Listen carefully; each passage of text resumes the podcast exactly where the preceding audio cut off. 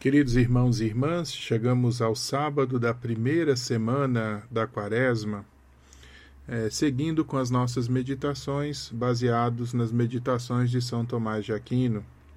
E o tema escolhido por São Tomás no dia de hoje é o amor de Deus revelado na paixão de Cristo. O texto bíblico de inspiração de São Tomás é Romanos 5, 8 mas eis aqui uma prova brilhante de amor de Deus por nós. Quando éramos ainda pecadores, Cristo morreu por nós. Ouçamos então hoje o que nos diz Santo Tomás. Cristo, a seu tempo, morreu pelos ímpios. Isto é algo grandioso se considerarmos quem é que morreu. E grandioso também se considerarmos por quem ele morreu.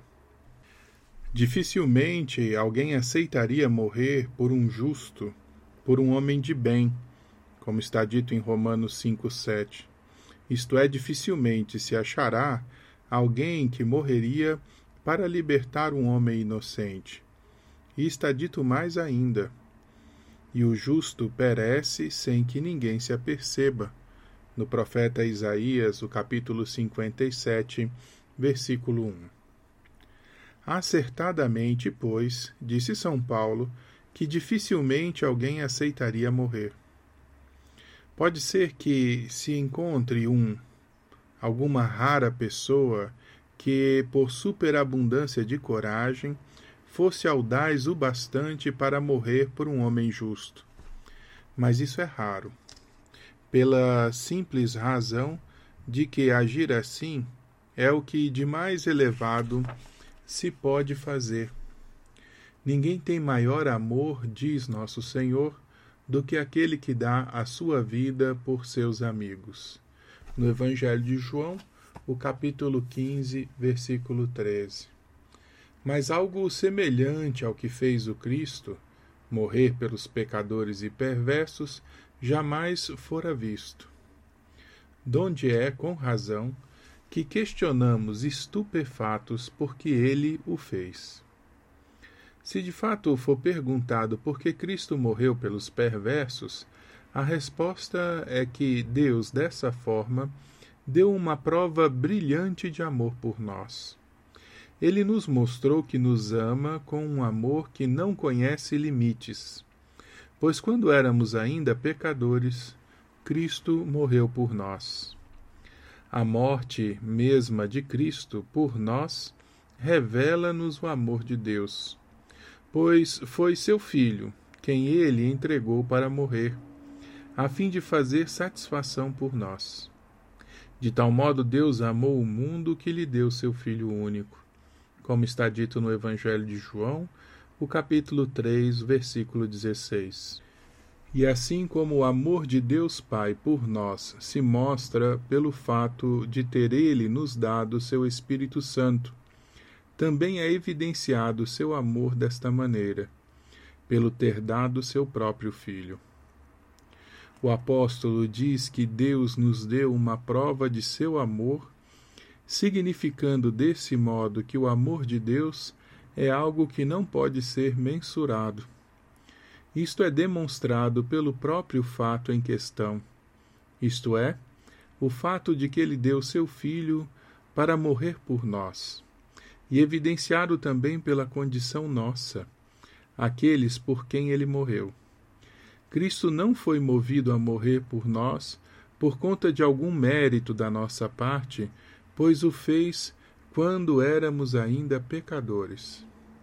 Mas Deus, que é rico em misericórdia, impulsionado pelo, pelo grande amor com que nos amou, quando estávamos mortos em consequência dos nossos pecados, deu-nos a vida juntamente com Cristo, como está dito na carta aos Efésios, capítulo 2, versículo 4. Tudo isso é quase inacreditável. Vou realizar em vossos dias uma obra que não acreditaríeis se vô-la contasse. Está escrito em Abacuque, capítulo 1, versículo 5. Esta verdade de que Cristo morreu por nós é uma verdade duríssima, da qual nossa inteligência mal pode dar conta. Mais do que isso, é uma verdade que nossa inteligência de modo algum poderia descobrir. São Paulo, ensinando, faz eco a Abacuque. Eu vou realizar uma obra em vossos dias, obra que não creríeis, se alguém vô-la contasse. Atos dos Apóstolos, capítulo 13, versículo 41. Tão grande é o amor de Deus por nós e a graça que nos concede, que ele faz por nós muito mais do que podemos acreditar ou compreender.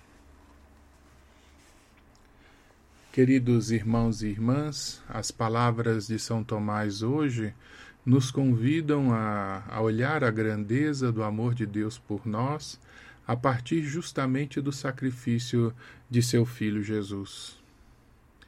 As três pessoas da Santíssima Trindade, embora distintas, estão perfeitamente unidas numa única natureza divina.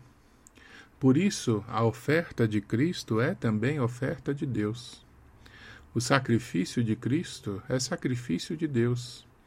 Vontade do Pai, executada pelo Filho, movido pelo Espírito.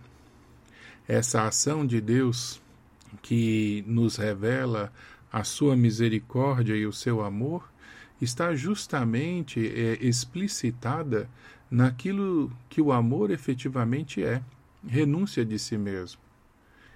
E a renúncia de Deus está aqui significada exatamente pela oferta que ele faz da própria vida em reparação dos nossos pecados. O amor é entregar-se, dar-se ao outro, para que o outro é, tenha plenitude. Mas quem ama entende essa oferta como o próprio bem, porque o bem do amado é o seu próprio bem. Assim Deus nos ama para que, na reparação das nossas faltas, o nome dele também seja engrandecido e glorificado, porque na humanidade está justamente expressada na experiência do mundo essa glória de Deus, seja pela potência criadora de Deus, seja também pela eficiência da redenção. Hoje, olhando a mensagem que nos traz São Tomás, devemos reconhecer o quanto a misericórdia de Deus é potentíssima e o quanto ela ultrapassa aquilo que seria a normalidade e o senso comum. Ninguém daria a sua vida sequer por um homem bom, por um homem justo, salvo talvez uma alma mais elevadíssima.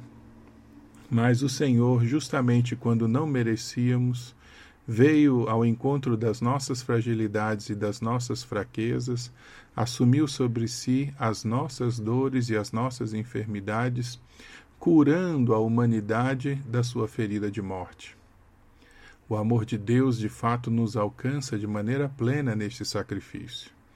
E hoje, nessa preparação para a Páscoa, para a contemplação do mistério pascal que vamos celebrar daqui a alguns dias, o Senhor nos convida a compreender a potência do seu amor, a intensidade da sua oferta e a grandiosidade do seu perdão contemplando mais uma vez o mistério da paixão de nosso Senhor Jesus Cristo.